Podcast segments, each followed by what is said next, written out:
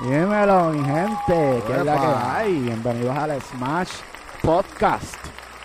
una vez más. Estamos en, en, una racha de contenido brutal que estamos aprendiendo todos los días de gente nueva que lleva mucho tiempo dándole y dándole y dándole y siento que, nos estamos nutriendo de información bien valiosa. Sí, mano, eh, pensando en que nosotros comenzamos este concepto para nosotros mismos básicamente nutrirnos y hacer networking y conocer gente nueva, de momento nos estamos encontrando que ya la información que estamos consumiendo de los mismos podcasts a otra gente también la ayuda.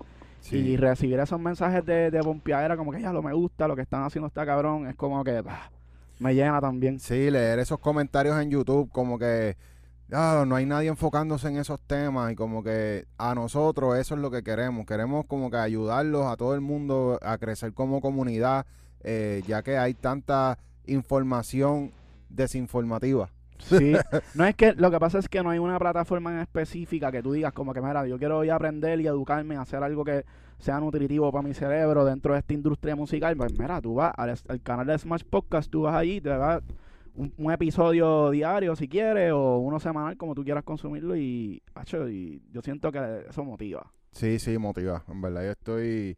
Y, y hoy, hoy tenemos un invitado que ha pasado por mucho en la industria, ha tenido mucho éxito y, y ha hecho cosas que en verdad son de admirar. Así que vamos. Unos niveles, pero. Sí, sí, a, alcanzado unos niveles que yo digo como que, wow, o sea, tiene una vida como, como que yo diría un roller coaster, como que llegó a un nivel super fucking grande, ha construido cosas gigantescas, canales de YouTube gigantes. Y todo como que en su joseo y, y siento que está duro como que conocer gente que tiene diferentes backgrounds y que empezaron con la música y yo creo que deberíamos ya empezar esto de una. Vamos de una, vamos de una. Bueno, mi gente, tenemos a Josh, The, Secret, Code. Saludos, un placer. Bienvenido. Gracias, un placer. Un placer estar aquí.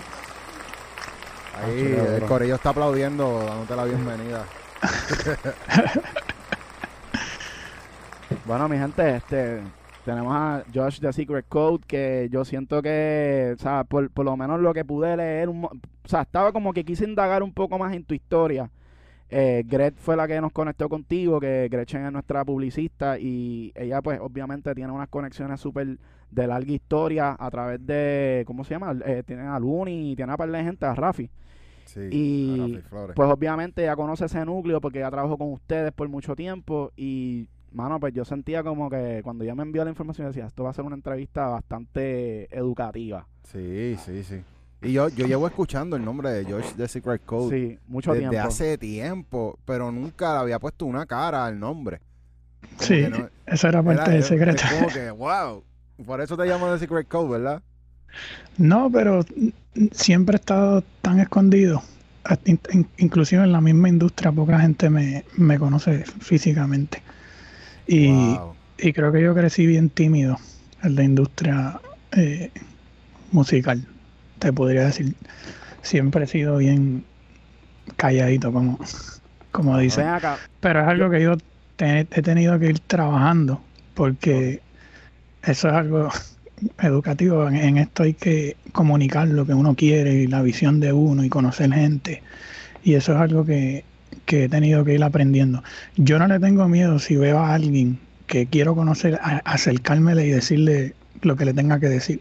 Pero cuando estoy en, en cuartos con personas influyentes, etcétera, casi siempre estoy escuchando y no hablando. Y eso es algo que poco a poco he tenido que ir soltándome y dejando miedos atrás. Dura, dura. Ven acá, y yo vi que tú estudiaste en Full Sail. Eh, esto fue como tu primera, o sea, no sé si tú eras músico antes de entrar a Full o cómo llegaste mi, mi familia desde chiquito yo los escuché cantando, siempre se reunían y cantaban y tenían grupos, etcétera. Pero a los 12 años yo empecé a coger esto un poco más en serio y, empecé lo que era Frutiluz, entender, grababa a todos mis amigos y, por ahí fue que empezó. Eh, para hacerte una historia que a lo mejor casi nadie sabe, a los 16 años bueno, yo empecé queriendo cantar.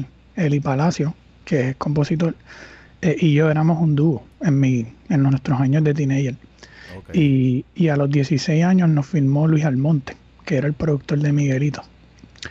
Eh, y él, él era nuestro manager. Y cuando cumplo, cuando termino cuarto año, mi mamá me dice, eh, si tú quieres seguir el sueño de la música, fantástico, pero si no vas a estudiar, te tienes que ir de la casa.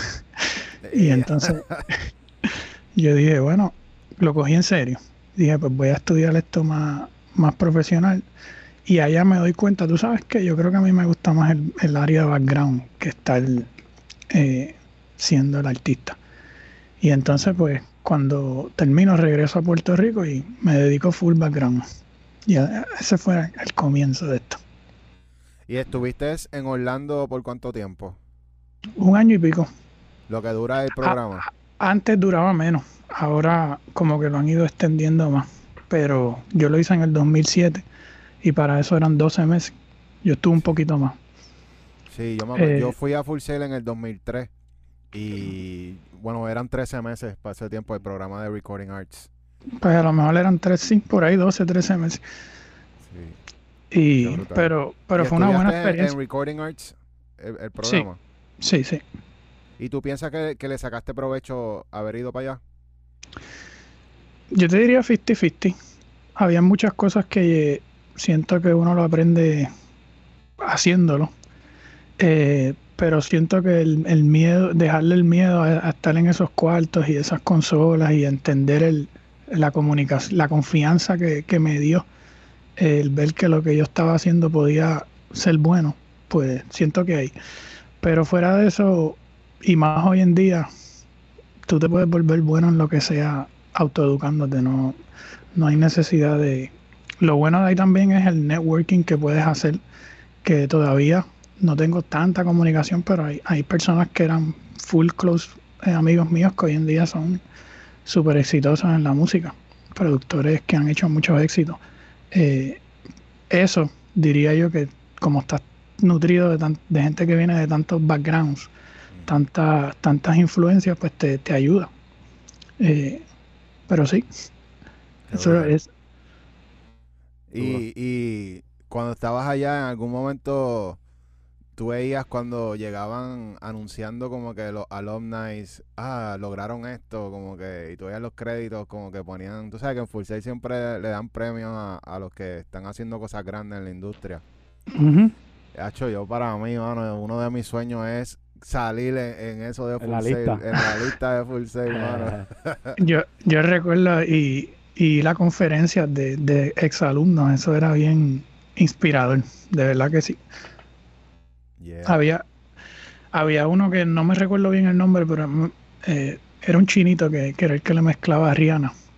Y siempre soñé con conocerlo y no, no, se me dio. Pero enfatizaba tanto el hecho de que había salido de allí que pues te inspira que yo también puedo, puedo lograrlo. Ya, qué brutal. Duro, duro. Y entonces saliste de Orlando, te veniste a Puerto Rico y empezaste de una. No, eh, estuve buscando trabajo. Eh, no entendí el negocio de los estudios. Casi todos los estudios que fui pues no estaban buscando personas. Entonces, para hacerte el cuento lo más corto posible, empecé a trabajar en Telemundo, en un programa nuevo que estaban haciendo, que no recuerdo muy bien el nombre, pero ahí empecé a ver el background de cómo corría lo que es una cadena de televisión, etcétera. Y estuve un mes. Y te soy sincero, no me gustaba. Y un día estoy en el pasillo de Telemundo, miro para arriba y le digo, Dios mío, por favor, sácame de aquí. Tú sabes dónde yo quiero estar. Yo quiero estar en los estudios. A los dos días llegó Gocho y Noriega a hacer No Te Duermas. Y yo paré a, a Gocho en, por el lado en el pasillo y le digo, mira, me presento, etcétera. Y me dice, ¿tú con quién tienes que hablarles con Noriega? Y yo hablo con Noriega y Noriega me dice, pasa por el estudio esta noche. Y me da su número pero no me dice dónde es ni nada. Yo le dije, yo salgo a la medianoche, no importa. No, no importa, tú me llamas. Ok, salgo de allí, lo llamo, lo llamo, nunca, nunca me cogió el teléfono. Y yo tenía un amigo que era el hijo de Luis Almonte que me dice, yo creo que él está en el estudio de Luni, me explicó cómo llegué por teléfono y yo llegué.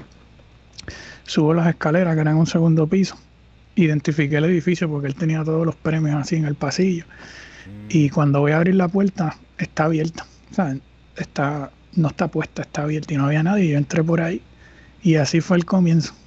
Así lo encontré. Espérate, espérate, espérate. Tú atrevido, Tú estás diciendo- atrevido. no, es que él está diciendo al principio que él es una persona sumamente introvertida.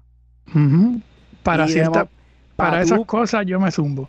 Exacto. o sea, tú sacaste el valor y tú dijiste para el carajo, esto es una oportunidad, yo voy a entrar por ahí para adentro". O sea, yo, yo, me, yo me siento que soy extrovertido, pero yo no me atrevo a hacer eso. Entrar a un lugar sin... Tacho, sin- te sacan una pistola. Ajá, cabrón. Yo entré por Qué ahí y dije, en la- había gente en la sala y dije, permiso, estoy buscando a Noriega. Y me dijeron, está allá en el balcón. Por ahí fui, era un balcón como en el techo del, del primer piso. Y, y ahí comenzó todo. Esa noche conocí a Luni. Y Luni esa noche, no sé cómo terminé en el estudio atrás de Luni, ni recuerdo.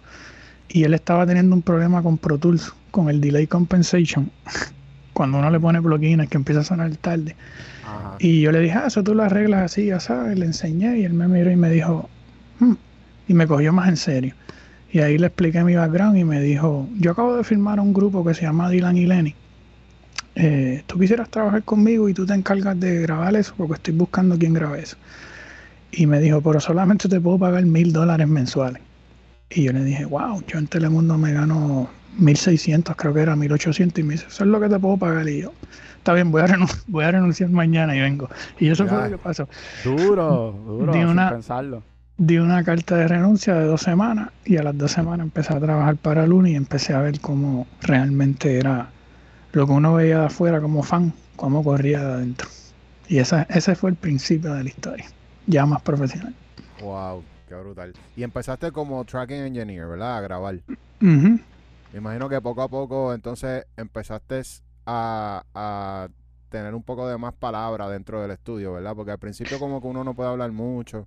Ujú. Y llegó un momento que ya yo, yo era el único que tenía la llave del segundo piso en un momento y ya yo, a los varios meses yo corría a eso. Y ahí fue que empecé a, a, a ver más, a tener esa responsabilidad de, de abrir el estudio, de atender a todos los artistas que venían. Y, y así estuve un tiempo. Eso fue un proceso interesante. Ven acá, ok, como, como recording engineer, ¿cuál- ¿cuáles son las destrezas que tú tienes que tener? Porque, ¿verdad? Uno como productor ya hoy día, pues muchos grabamos voces y nos gusta jugar con las voces. Cuando tú estás con, con artistas, ¿verdad? Que, que, tu trabajo es solamente, se supone que grabar. No sé si en algún momento de grabar, pues pasaste a editar voces, a mezclar voces. Ya yo lo venía haciendo como desde teenager, como pasión, pero ahí me fui puliendo. Y, y yo creo que hay algo eh, en la industria musical que es bien diferente de lo que es simplemente grabar y dirigir a que una canción se sienta como un éxito. Yo creo que ahí es como que esa diferencia ahí yo creo, creo que me fui volviendo bueno en esa producción vocal. Eh, porque grabar tú grabas y ya, después que no esté distorsionando, todo suene limpio. Pero cuando hay alguien que siente el feeling de la canción y, y empieza a darle los espacios, dónde va cada cosa y, y, y empecé a desarrollar una técnica que vi mucho en Estados Unidos, que era graba mucho take y compea y coge cada palabrita, cada... Y me fui, yo diría que esa fue mi, mi signature, me volví muy bueno creando buena lead. Y así, poco a poco, con el tiempo me fui desarrollando. Y te diría que para mí, si tú, si tú quieres hacer esto, eh, si te apasiona grabar, graba a la gente que más mal cante posible. Porque así es que tú te empiezas a desarrollar y, y a gente que quizás no tiene buen tiempo o buen flow, cuando tú empiezas a, a poder llevar algo que, que está a 30% a un 100%, ahí yo diría que es que yo me volví más, más, me pulí más con nuevos talentos que con, ya los artistas ya tienen su, sus mañas, su, su manera de trabajar, pero empezar con personas que, que tienen el sueño y tienen el hambre, pero quizás no tienen ese talento todavía, yo creo que eso es lo más, lo más importante. Right. Ah, no, el primero, pero el primero. Ay, Dios. Esa, esa técnica de- del comping es algo que se está usando mucho eh, y, y siento que, que es una manera también de darle libertad al artista de poder expresarse porque te tiran un take de una manera, la segunda tú le, si quieres tirar un poquito diferente y después tú vas viendo cada palabrita de cada take y vas montando una que tú dices, wow. Sí, no, no iba a ser posible probablemente que lo hubiese hecho en un take, esas diferentes flows en cada palabra. Exacto, exacto. Qué duro. Oye, y en esto de los takes también, que verdad, como que a mí, a mí me da mucha curiosidad saber cuando tú estás buscando, ¿verdad? Porque hoy día ya tenemos herramientas como Melodyne y pues muchas herramientas que vienen para uno editar las voces y hacerlas como que perfectas. En ese, en el caso de que tú tuvieras que comparar o, tomar una decisión de, de todos los comps que hiciste, decir como que voy a coger lo que esté más afinado versus lo que esté con mejor flow o con mejor interpretación, con mejor sentimiento. Yo siempre me voy por la que me toque más el, el alma. No, no, no le presto tanta. Hay veces que la afinación es la que me toca, pero siempre me voy más por la que me toca, no por tanto por la, por la afinación. Si fuera por afinación, acuérdate, si fuera por afinación, todo, hay gente que canta espe- espectacular, pero eso no necesariamente es lo que mueve a uno. Eh, es más el, el feeling de la persona, el flow, como la interpretación. So, yo siempre me voy más por eso. ok, ok. Duro, duro. Good. Eso, eso, ¿cómo te digo? Los artistas, yo pienso que una de las claves para ser un buen ingeniero de grabación es poder tener esa confianza y que el artista se sienta en confianza contigo, de estar en el mismo cuarto contigo. Eh, yo he estado en sesiones que mandan a sacar a todo el mundo de ahí y el único que está es el ingeniero que también sirve como psicólogo básicamente a la hora de estar grabando. Sí. Sí, e- eres un psicólogo. Igual que si eres manager de un artista, eres un psicólogo. O sea, es, es- es- todo es la mentalidad. Que eso es algo que, que, que siento que, que el artista nuevo tiene que entender que más que el talento es la mentalidad. Eh, talentos hay muchos, pero cómo tú, cómo tú te mantienes en, un buen estado mental, que era lo que estábamos hablando antes de, entrar al podcast. Inclusive en el estudio, porque los artistas es normal, uno es inseguro y, más cuando empiezas a tener éxito, tú empiezas a dudar, ¿será que esto va a gustar? ¿Será que no? Y si tú haces algo en el estudio y tú estás ya pensando si esto va a gustar o no, y te da esa inseguridad, ya crea energéticamente algo en el cuarto que se siente esa... So, ¿Cómo tú mantener eso? Es- eso? Eso para mí es, eso es un arte, Sí. de mantener todo fluyendo bien y que, y que, la, y que la persona se sienta eh, en confianza contigo de fallar, porque muchas veces un artista está interpretando canciones que a lo mejor no, no les queda tan bien, porque a lo mejor ni la escribieron, pero, pero que no le dé miedo a fallar contigo ahí. Y eso es importante porque si no se suelta, no, no va a pasar. Sí, Exacto. también algo que yo, yo, yo he estado viendo también es desarrollar y encontrarle el ritmo. Porque cuando tú estás grabando, tú estás en un tempo, ¿verdad? Estás en una canción, estás ahí. So, cuando tú paras, cuando le das play, en el punto en que tú le das play para hacer ese otro take, todo eso tiene que estar coordinado en un tempo que ayude al artista a poder tirar el take a la hora que es, en el momento que A mantenerse. Sí.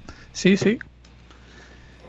Diría también que cada artista es diferente ahí. eh, hay artistas que les gusta grabar y no, y no, y no usar audífonos. Escucharlo bien la, difícil. Eso está ¿sabes? Estar en el cuarto con. O, o ponerse uno y, y puestecito. Hay, hay otros que hacen doble. Una, algo que me sorprendió mucho, la- yo grabé a Yandel por primera vez en el 2009, creo que fue. Y él hacía los dobles, pero no le gustaba escuchar el, el doble.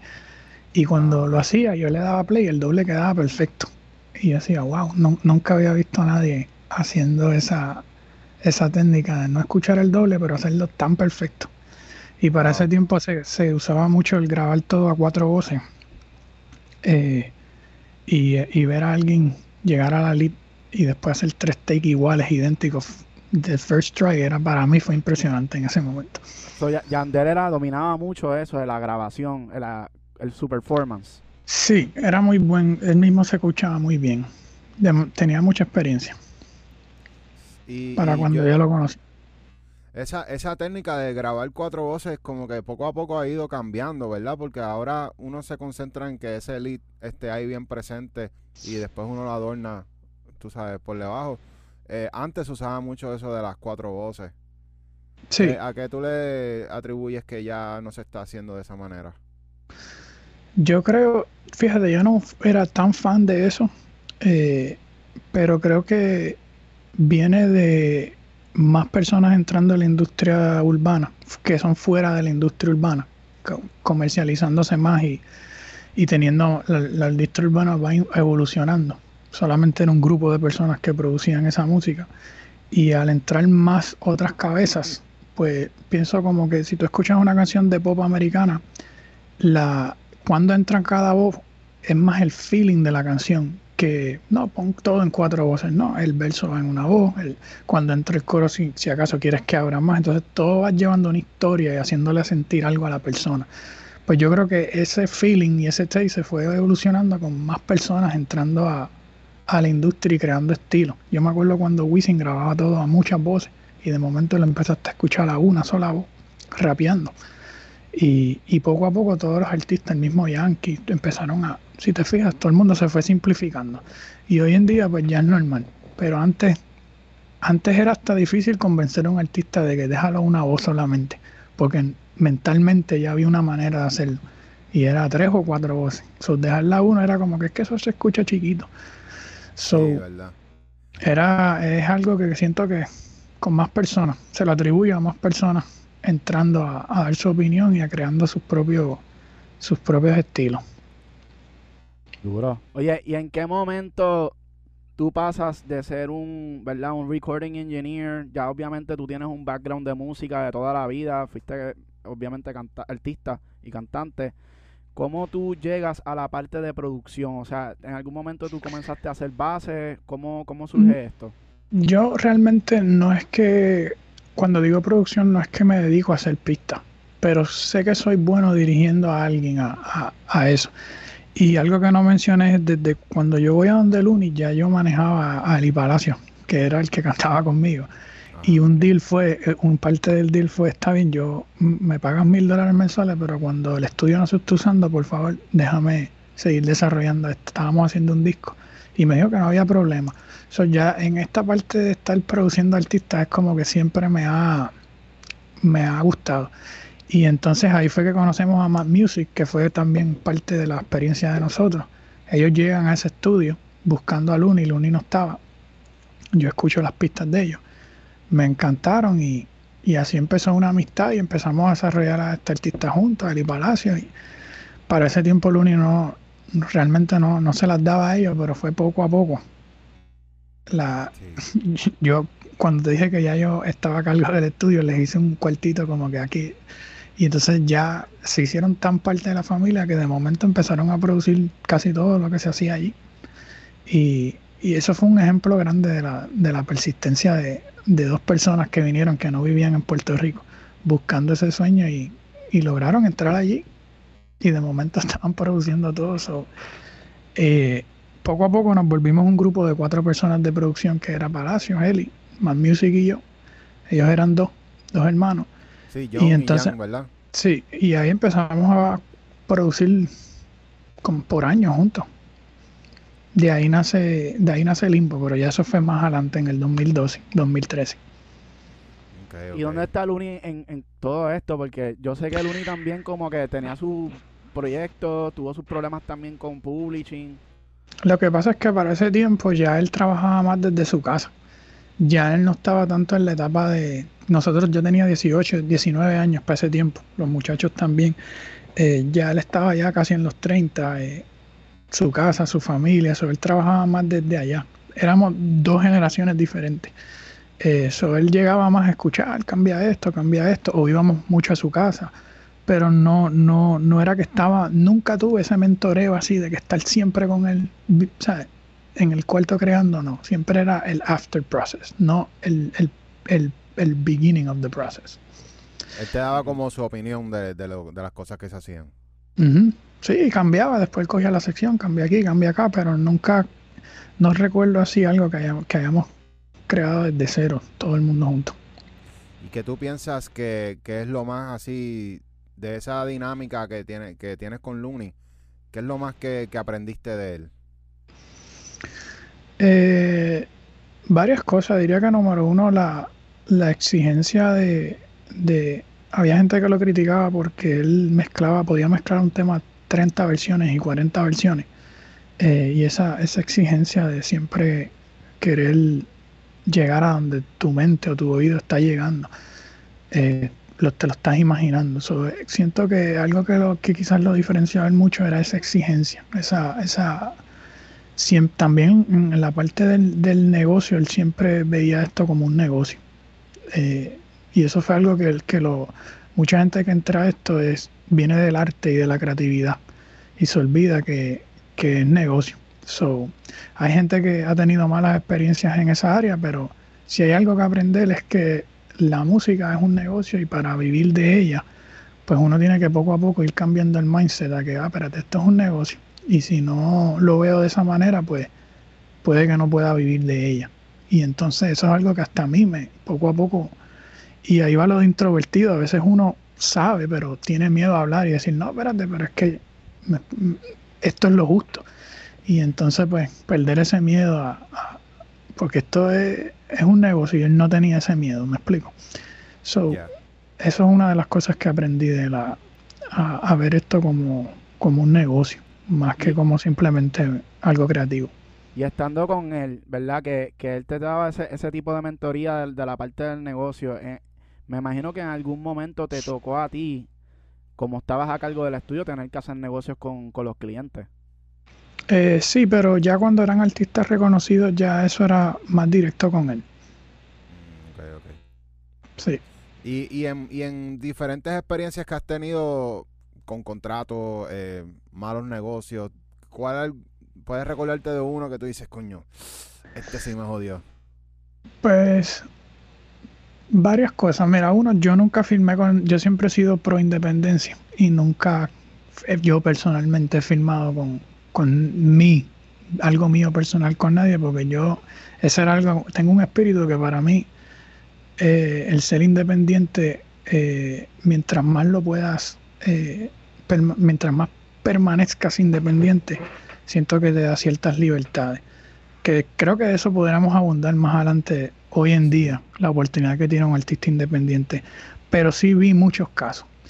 y un caso que vi muy de cerca eh, siento que en el publishing se ve mucho el que cuando un talento nuevo llega a manos de un talento ya con experiencia, normalmente el talento con experiencia va a filmar el talento nuevo.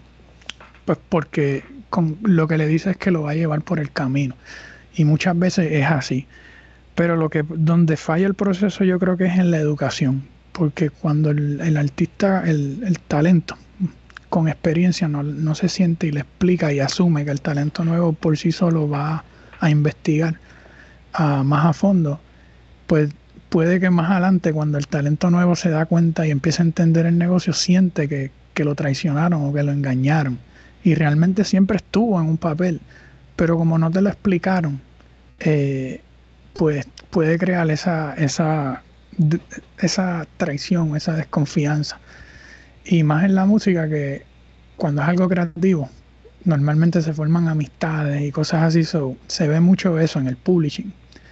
yo te diría que algo que aprendí es trata de, trata de mantener siempre lo, tu creación bajo tu propia editora. Y si alguien quiere controlar ese porcentaje, pues, pues dale un derecho de, que administre tu, tu, parte. Pero tú eres dueño y tú, y tú te quedas con eso. Eh, con el derecho de publishing. Ahora, hay casos que, que no te lo van a permitir.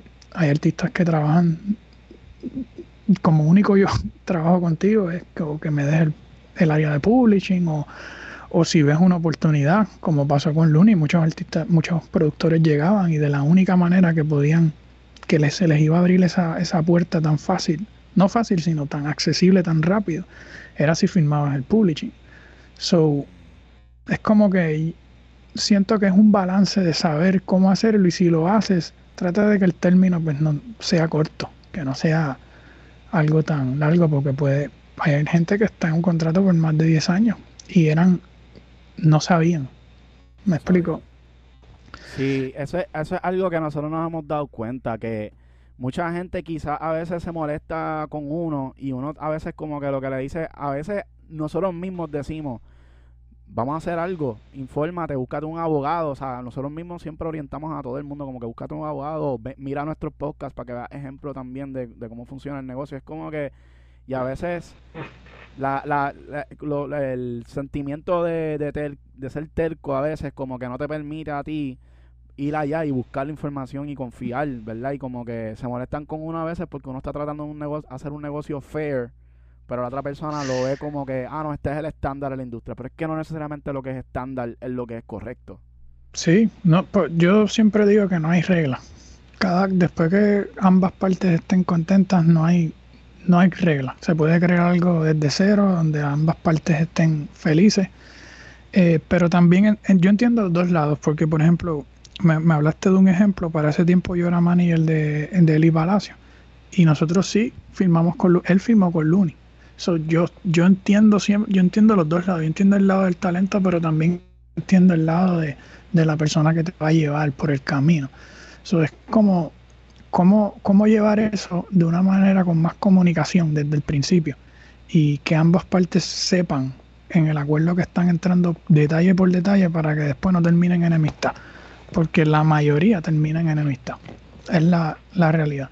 Algo que yo me di cuenta de, la música cuando estaba bien adentro era que la mayoría de los artistas o productores, etcétera, pasan por procesos de enemistad y casi todo parte del negocio, no, son cosas personales. Y, y, siento que no tiene que no tiene por qué ser así, pero ha ido evolucionando. A nosotros nos pasa a cada rato también como que uno puede montar un proyecto y uno lo hace por buena fe, uno, uno, vamos a, vamos a ser creativos, olvídate, y no hablemos de negocio ahora, pero cuando llega el momento, como que lo justo es lo justo, y entonces como que siempre hay un problema, como que, ah, no, que si, no, que si yo no te puedo dar eso, porque entonces después yo no puedo negociar eh, con la disquera o no puedo negociar con el inversionista, y es como que, bueno, pero si estamos juntos, creamos esto juntos, como que... Sí, entiendo, entiendo siempre. Yo, yo una vez, no sé si Ulva se recuerda de esto, pero yo tuve una conversación con Ulva una vez, porque él me, dijo eh, ciertos porcentajes de unas canciones y, yo dije, siento que no sé cómo está ahora, para serte honesto, yo llevo eh, fuera de lo que es la industria musical hace un tiempo ya, pero siento que hubo una ola entre el 2012 a 2013 a 2017 que vi como que sentí que llegó un momento que el artista no estaba respetando al productor. Por cuando veías el negocio, una persona, si, si, si esta persona está creando esto para ti y el productor normalmente come de, su, su, su ganancia viene de lo que haga esa creación pues siento que la creación debe ser dividida de una manera más justa. Porque acuérdate, el artista tiene, es un brand, es una marca. Y entonces tú me creas esto, pues vamos a ir a esto fair porque el artista va a monetizar de muchas otras maneras. Pero el productor monetiza de lo que haga esa creación y ya. So, pero también, again, se vuelve una norma. Un artista escucha que otro artista lo está haciendo y dice, pues así lo voy a hacer yo. Y yo siento que puedes crear eh, como que no un equipo fiel, porque entonces no hay, no, si el productor no se siente que, está siendo tratado con respeto y que, y que, y que su trabajo está siendo valorado al 100%, pues siento que crea, empieza a crear esa deslealtad. Y un ejemplo que yo siempre recuerdo es Coldplay, que desde un principio, hay uno que es el que escribe, pero desde un principio dijeron, yo me gano 40, que es el que escribir las canciones, y todos los otros integrantes se ganan 20, los otros tres no importa lo que pase. Y entonces eso crea esa unión de, siempre cooperar para, para que algo pues fluya de la mejor manera. Sí. algo que nosotros hemos estado hablando también es la opción de antes de empezar una sesión creativa, como que firmar splits, tú sabes, como que ya acordar, ok, esto van a ser los splits, todo lo que salga de este campamento, pues va a ser igual. Sí, hace sentido. Y siento que así está todo el mundo claro desde el principio. Nadie está contando después el final. No, porque yo dije esto y yo puse tantas, tantas letras y, tú, y siento que ahí se, se puede dañar. El negocio muchas veces daña ese proceso creativo. Y lo que hace es que un grupo de personas que podían haber hecho 100 éxitos, hicieron dos, cuando pudieron haber hecho 100. Exacto. Y, por el negocio. Y entonces, pues, siento que eso al final no le beneficia a nadie. Y tú mencionaste que, que llevas fuera de la industria ya tiempito. Eh, ¿Que tuviste una mala experiencia o, o reenfocaste tu vida? Cuando, cuando en el 2000, después de Limbo, tuvimos una racha al grupo de, de colocar Limbo, moviendo caderas. Fueron como cinco canciones corridas que tenían un mismo color. Nos mudamos a Miami y allí conozco una niña de 8 o 9 años, 8 años para ese tiempo, que se llamaba Angelica. Y como siempre me ha apasionado más desarrollar talentos que estar grabando y dedicarme a, solamente eso, pues me enfoqué full en ese talento y cuando vi, cuando, cuando uno es productor, uno normalmente eh, corre en el schedule de los artistas, etcétera. Cuando yo vi que yo podía eh, crear algo que corriera a nuestro a mi propio schedule, yo dije, siempre quería un proyecto propio y cuando empezamos a empecé a grabarle, etcétera, ahí tuve que aprender a hacer videos. Eh, cuando vi que el proyecto empezó a tener éxito en YouTube, yo empecé a dejar a un lado lo que era la industria musical latina y me enfoqué en eso full, porque me sentía, número uno, la visión que a donde quería llegar, sentía que me iba a llevar más lejos y número dos, estaba aprendiendo cosas nuevas. Y eh, déjame ver cómo lo digo, siento que, que en, en la industria musical o del entretenimiento hay mucha toxicidad. Y yo que siempre era el callado del cuarto, escuchaba tantas cosas que no quería escuchar, que yo dije, esto me va a alejar completamente de, de esto y me voy a, ahora voy a un mercado de niños, a inspirar a niños. Y, y por ahí lo fui. Y eso fue el camino que, que cogí. Y entonces solamente para ese tiempo trabajaba con un artista que era Maluma, porque teníamos una buena relación y yo viajaba y lo grababa. Y ese era el único artista que yo permanecía continuamente trabajando pero poco a poco me dediqué más a lo que a desarrollar algo desde cero y, y, en, y en, encontré como que me apasionaba más eso que, que, que grabar artistas. Y, y, te, y empezaste a hacer el, el, contenido, ¿verdad? Empezaste a crear contenido. Sí, y, se, y, seguía grabándola, porque era una cantante. Eh, so, seguía haciendo lo mismo que estaba haciendo, pero era algo que uno tenía más control. Eh, eh, y siento que empezó a abrir puertas en un área que, que me apasionaba más, que era más eh, lo que era management. Yo siempre veía a Scooter Brown como la persona a seguir. Eh, y, y, aunque grababa y eso, mi mente siempre estaba allá.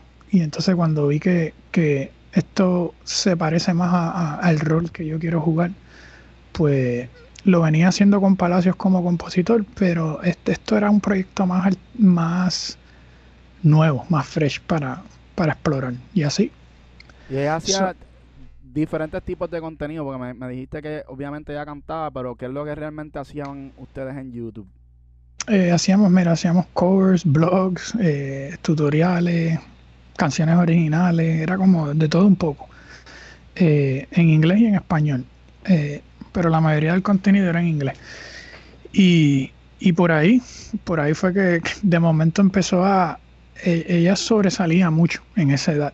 Te diría que era del mundo, era como top 5 de la niña más seguida en esa edad, de 9, 10, 11 años. Y, em, y, empezamos de momento, yo empecé a viajar a Los Ángeles como, déjame ir y quedarme en un Airbnb a explorar y a, to a tocar puertas. Y de momento empezamos como que, empecé a ver que la, había gente que sabía quién era ella ya. Y un día hicimos algo para DreamWorks, que eso fue una oportunidad que llegó así de momento. Ellos tenían una película que se llamaba Field the Light, que era la, la de animación que Rihanna, o creo que era Jennifer López, creo que era Jennifer López la que hacía la, la, el soundtrack. Y nos pidieron que, que regrabáramos ese soundtrack, hiciéramos un video y lo promocionáramos para que los niños nos usaban como que para promocionar algo para los niños, para que el niño quiera ir a ver las películas. Y cuando de momento veo que Jennifer López empezó a tuitear el video que hicimos y a hablar de Angelique y empezamos a ver como que aquí hay algo pasando. So, eso me hizo a mí, déjame empezar a viajar allá, a ver a quién puedo conocer, etcétera, etcétera. Y no sé si estoy como brincando un poco la historia, pero, pero sí, así fue que, que, que me, eso hizo que me empezara a alejar un poco más de la industria eh, no sé si, si fue algo egoísta, pero era algo más persiguiendo sueños propios que, que lo que ya venía haciendo, lo que quizás ya podía haber sido conocido, eh, que era grabando artistas. Pero a la misma vez es algo innovador porque entonces estás entrando en, lo que es la monetización de YouTube, ¿verdad? Sí, y entonces lo vi también. Vi, vi, ok, esto por aquí es que va la cosa.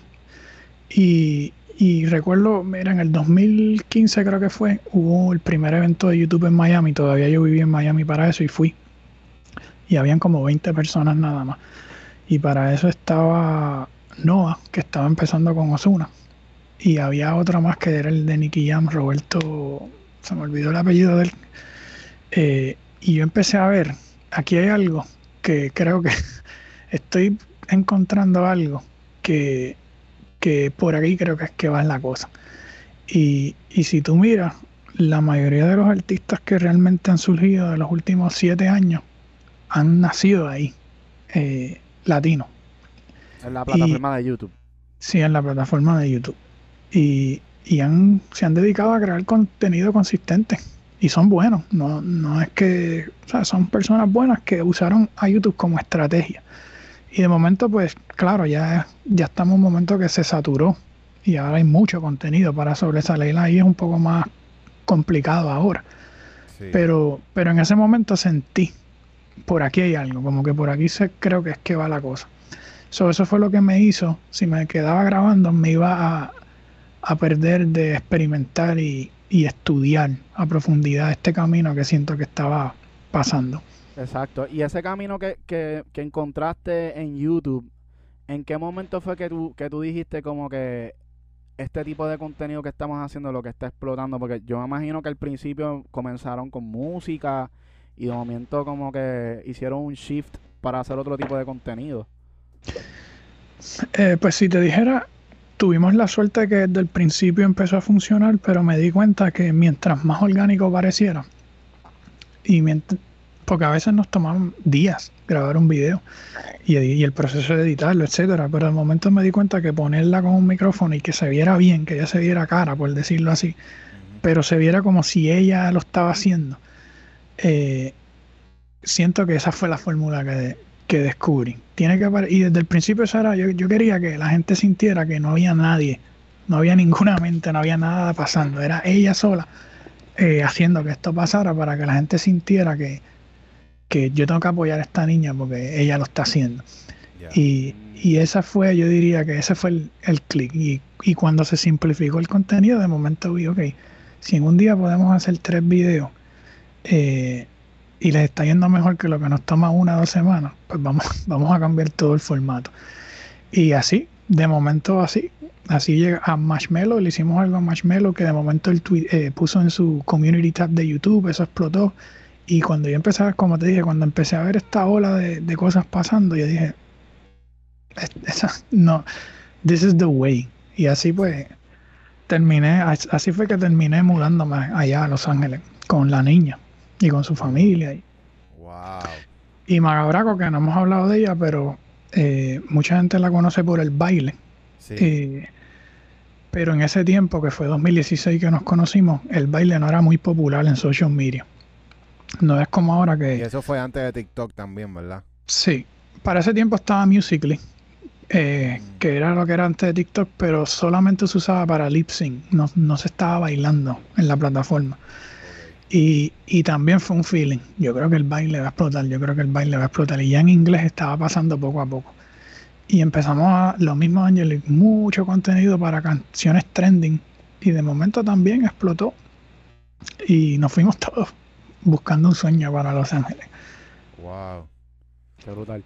Son como dos historias de suceso a la misma vez. ¿Y esto fue a, la misma vez? ¿Todo sucedió corridito cómo fue? En dos años de diferencia, pero en la misma ola la misma ola y la misma estrategia, la misma mentalidad, la misma hambre. Fue como que estaba energéticamente estaba en una posición que el universo estaba empujando para que para que todo se diera. Y tú, tú, se te fue, se te hizo difícil como que tomar una decisión de, wow, mi sueño siempre fue dedicarme a la música, fui a la universidad para esto, ya estoy lográndolo con artistas grandes, tengo todo y ahora me voy por otro lado. ¿Se te hizo difícil eso?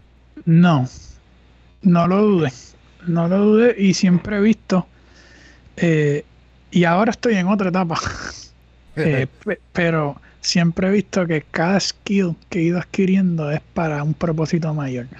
So, yo aprendí a grabar y eso lo usé para la niña, porque de la manera que ella sonaba hacía también que sobresaliera. So, luego em, aprendí a hacer contenido y ya yo sé que esto, ahora mezclo estas dos y puedo hacer cualquiera persona verse y, parecer más, ¿sabes? Cara, un proyecto que se sienta bien y así aprender otras cosas y así poco a poco como que siento como que cuando me toque correr la compañía que quiero correr ya puedo entender lo que hace cada, cada, cada persona y, y puedo romper la falacia de que hace falta mucho para hacer algo pasar. Porque a veces uno piensa, tengo que hacer un video musical, por ejemplo, un artista, y puede pensar que necesita mucho. Pero cuando tú lo logras con nada, con una GoPro, tú, tú te empiezas a dar cuenta que a veces nos ponemos barreras eh, que no necesariamente son en lo que nos tenemos que enfocar. Y igual con la música. A veces un artista nuevo puede pensar que necesita mucho equipo, etcétera, pero con una tarjetita de sonido pequeña y, y hay gente que se graba con micrófonos de 100 dólares, que de momento tú dices, wow, no te, no te lo crees. cuando uno empieza a descubrir que la cosa, dejas la burocracia a un lado y empiezas a, irte como que a la raíz de todo, siento que descubres que, que ¿cómo te explico? Que, que todo es posible con poco. Como cuando algo nace de nada y te la tienes que, te lo tienes que inventar, cuando no tienes recursos y you make it happen. Eh, siento que cuando llegas al próximo nivel no te vas en quizás en esta película porque conoces cómo hacerlo con poco. So, si mantienes esa, esa misma mentalidad desde por siempre, pues siento que, como te explico, no, no te vas a confundir en el proceso. Eh, eh, y te digo porque conozco historias de, personas que empiezan con, con algo y, y, y, siempre con más recursos que lo que comenzaría alguien que tiene nada y no se ven bajando de ahí porque así fue que empezaron. No sé si me estoy explicando. Ya empezaron como que con una maquinaria. Y, siento que estamos viviendo en unos tiempos que esa maquinaria no es necesaria. Ayuda, pero no es necesaria para lograrlo. So, eso es algo que yo quisiera llevar a Crush. A un artista. Eso, a mí me, como te digo, yo me puedo identificar y creo que mucha gente se puede identificar de la gente que ve estos programas porque a veces la mentalidad que uno tiene, uno quiere sonar como los grandes, pero o sea, los grandes están invirtiendo un montón de dinero en su música. Ellos, o sea, estamos hablando que gastan billetes de más de 100 mil dólares en producciones. Y nosotros como que a veces queremos competir con estos productos sumamente grandes. Obviamente uno como productor quiere sonar mejor cada vez. Quiere invertir en sus productos, pero en realidad como que uno tiene que también aprender a balancear sus emociones versus lo que realmente es real ¿Cómo tú aprendiste a, balancear esas dos cosas? Porque uno, uno siempre quiere buscar lo mejor para uno. Eh, diría que también entender que muchas cosas vienen de, la comparación. Uno se compara mucho con otras personas eh, y a veces creando tu propio camino es que realmente vas a tener éxito. So, cuando te dejas de comparar con, con los demás, eh, siempre estudiando, porque tú quieres ser mejor, pero creo que cuando te comparas te limitas mucho. Y, lo sé porque conozco muchas personas que tienen tanto talento, pero como se comparan tanto, o no arrancan, o dicen, pero es que todavía no, y entonces eh, dejan pasar un momento que, que, está ahí al frente tuyo. Eh, siento que el número uno esa barrera de comparación que es difícil eliminarla, no compararse, crear lo que viene de adentro, dejarlo expresar. Eh, déjame ver cómo, cuál era la pregunta exactamente para, para estarla. Eh, yo lo que digo es que, ¿verdad? Que uno, uno, uno a veces como que los sentimientos se ponen eh, por de por medio y como que uno por, por dejarse llevar por la emoción y quiere algo más grande y gasta dinero de más. Yo diría la comparación es, puede ser la raíz, porque estás queriendo buscar algo que a lo mejor no, como tú dijiste, a veces gastas dinero de más, pero comparándote, o sea, qué es lo que quieres lograr. Eh, muchas veces viene de, de, que porque aquel lo está haciendo o aquella lo está haciendo, pues yo tengo que ahora subir la vara. Y yo siento que hay momentos para cada cosa. Eh, sí, al, igual está el, tema de, de, los artistas y la cantidad de música que están sacando. Que, que entonces uno como está empezando, uno no puede soltar tanto. Dice monetariamente. Pues sí, tiene que ver también. Sí, sí. O sea, el uno no tiene budget para sacar tanta música, para hacer tanto video, para, you know. Pero yo algo que siento, que a lo mejor puedo llevar este mensaje a Cross, es que si switchamos un momento de lo que es la industria musical y lo vemos como entretenimiento, eh, yo siento que ahora mismo está todo compitiendo. Como que, como ahora el artista musical, el gamer, el que hace contenido visual, el, comediante, el que hace beauty, el que baila, todos están haciendo contenido en las mismas plataformas. So, están todos compitiendo por la atención de la gente, todo el mundo. Ta, ta, ta, ta. So, si tú, si, si desmantelamos un poco el proceso de la música, la música tarda un poco más porque tiene un proceso, hay que escribir la canción, hay que grabarla, hay que mezclarla uno es picky, hay que después hacerle un video musical, etcétera, etcétera. Y, en lo que aquel hizo 10 piezas de contenido, el artista musical hizo una. Y eso lo entiendo, porque siempre ha sido así. Pero si el artista nuevo ve esto como, como entretenimiento y como pieza de contenido, siento que entiendo lo que quieres decir con que no se puede producir la cantidad porque quizás no hay el budget, pero la mayoría de los artistas nuevos escribe sus propias canciones. No tiene que lanzar las grabadas y mezcladas y, lo que quiero decir con esto es para empezar a crear una comunidad de fans. Para porque una vez tú empiezas a tener ese ruido ya es más fácil que los otros productores quieran trabajar contigo y etcétera y entonces siento que, que está haciendo muchas veces al revés quieres crear la comunidad cuando ya tienes el superproducto y a veces es mejor crear la comunidad que vean la historia de que no tienes nada de que no tienes el dinero de que de que una canción y la compartes, de que buscas un beat en, YouTube o, licencias. Quizás hay, artistas que les conviene más eso, licenciar música de otros productores que son más económicos y quizás no tienen los mismos derechos, pero por ahí es que pueden comenzar. So, no sé si me estoy explicando bien. Sí, eh, especialmente en TikTok, que es una plataforma que, que, que que está exponiendo tanto nuevo talento que yo siento que si uno se pone a pensar en, lo que hace la canción, hay otro que ya hizo 50 videos de 20 ideas que tenías y quizás no están todas bien grabadas y eso, pero ya involucró al, mundo en su historia y se empezaron a hacer fans y cuando ya salga la canción ya full bien, ya, ya hasta se están esperando. So, siento que es como que darse cuenta de que estamos viviendo en otra, en otro en otra época completamente diferente a lo que a la que nosotros nos criamos y de la manera que nosotros pensamos que un artista musical se podía volver exitoso. Sí, que también ya, ya todo el mundo tiene acceso a un teléfono, también que, ¿verdad? Con tu teléfono puedes crear tu contenido. Esa es otra. Las compañías de tecnología cada vez lo van a hacer más fácil para el creador, más fácil, más fácil.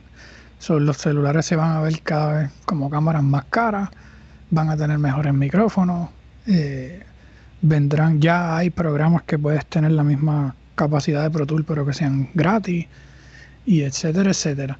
Y yo para lo que pienso que, que vamos es que la inteligencia artificial tú le vas a hablar y te va y tú le vas a decir dame una batería como tal canción y te va a dar patrón y tú cambias esto así este y tú le y vas a tener tantas herramientas para crear así como TikTok tú puedes el que no sabe de video puede hacer un video increíble en TikTok porque tiene todos los filtros, todo, puede editarlo ahí mismo, puede hacerle voiceover. Pues siento que el artista musical va a tener cada vez más herramientas y más herramientas y más herramientas que, que realmente lo que necesita es hacerlo. No, no necesita ya de tantas personas para, para poder llevar su proyecto a cabo. Y ha sido difícil para muchos artistas entrar en ese mundo, porque, ah, no, yo soy rapero, ah, no, yo no soy un payaso, oh, pero en verdad no hay que estar payaseando en las redes tampoco. Mm, no, tú muestras tu talento. Exacto. Y, y, y, y siento que sí, le hemos puesto estigma, como TikTok, por ejemplo, se volvió viral bailando, pues pensamos que esa plataforma es para eso nada más. Y entonces, pues, no nos damos cuenta que es como promoción de gratis para lo que sea que, para el talento que tú tengas. Full, full. No, oye, mucha gente a nosotros le decimos que, que aprovechen la herramienta de TikTok, como tú dijiste, para poder crear su fanbase, porque mucha gente gasta demasiado dinero o a lo mejor no están ni ready para empezar a soltar música. Y eh, entonces quieren meterle un video sumamente caro, un video, este, o sea, quieren meterle mucho dinero al video con un producto que todavía ni siquiera es como que, o sea, tú estás en tu proceso de desarrollarte mejor. Saca contenido para las redes sociales, saca tus maquetas en las redes sociales, demuestra tu talento, que la gente vea que tú cantas, cantas sin, sin autotune, eso a veces llama más hasta la atención si quieres meterle autotune, pues algo que se vea un poquito más natural, como tú hacías con tu, con tu artista, que siento que son estrategias que siempre han funcionado, si te funcionaron en YouTube, todavía hoy siguen vigentes.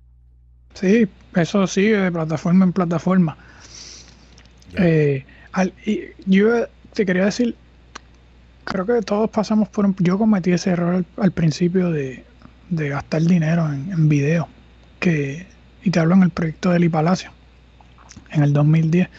Eh, y, mirando ahí hacia atrás, que era para querer probar algo. No, porque uno puede. Y entonces, cuando, cuando, cuando uno toma decisiones desde ese lado, pues siento que puede, te bloquea. Me explico a lo que es más eh, objetivo hacer en ese momento. Y yo mirando hacia atrás, y con, con, el dinero que nos gastamos haciendo ese video, pudimos haber hecho 20 videos eh, y todavía nos podía sobrar más. So, es como que estudiar también mucho, eh, ver cómo lo están haciendo, los, los, nuevos, no los viejos. A veces uno se compara con los que ya están, pero yo siento que no nos debemos comparar con los que ya están, sino con lo que... O si te vas a comparar con los que ya están, cómo ellos empezaron. Porque si ya te comparas con el producto de millones de dólares, pues te puedes hasta frustrar. Porque no, no tienes ese, ese dinero. So, ¿Cómo ellos empezaron? ¿Cuál es su historia? ¿Cómo lo lograron? ¿Cómo, ¿Cómo lo están logrando los nuevos? Los que están trending nuevos, que quizás no están todavía en el top 10, pero, pero muchas veces tienen más fanbase que los que están en el top 10. Es algo más real, es una comunidad más fuerte. Sí, eso es algo que nosotros estamos enfocándole mucho a, a, lo, a la comunidad de nosotros. Nosotros estamos en Discord también y poco a poco hemos ido creciendo esa comunidad. Eh, tenemos el Academy y, y nos enfocamos mucho en, en, esos puntos de crear una fanaticada desde cero. Que lo más importante es capturar a uno. Una vez tú tienes uno, ya eso se multiplica y se convierten en 10. Una vez tú tienes 10, se convierten en 100. Pero si tú te vas enfocando en uno y darle que, de verdad esa persona se siente identificada contigo, vas a poder lograrlo. Eh, eso que dijiste de capturar a uno, eh, no me recuerdo quién fue que es una eh, muchacho que se llama Brendan Butchart que yo sigo. Eh, él dijo algo hace poco que yo me identifiqué en cierta parte es que muchas veces uno tiene miedo a comenzar algo porque tiene miedo a que lo vean, que la gente te vea comenzando pequeño. Y entonces pues atribuyendo a lo de ahorita, de, cómo uno separa eh, el, querer invertir algo, pues a veces es miedo. Muchas veces es miedo y el querer como que ese sobresalir desde rápido o la paciencia, el proceso. No, todo el mundo hoy en día quiere tener éxito rápido. Y, y es algo que como que hay que aprenderlo. Como que eh, la sociedad hemos sido impuestos a, ese éxito rápido por lo que vemos, porque todo el tiempo estamos consumiendo contenido rápido y, viendo el éxito de otras personas que lo lograron rápido, pero no es, no es necesariamente así el proceso natural. Ya. ¿Cómo, ¿Cómo, uno podría bregar con, con, esa, con ese miedo? Porque eso se le llama fear of failure, ¿verdad? Sí. Fear of failure. Yo diría que eso es uno de los miedos más grandes que tenemos todos. Eh, fear of failure. Hace poco que leí que la acción cura el miedo. So, poner la acción.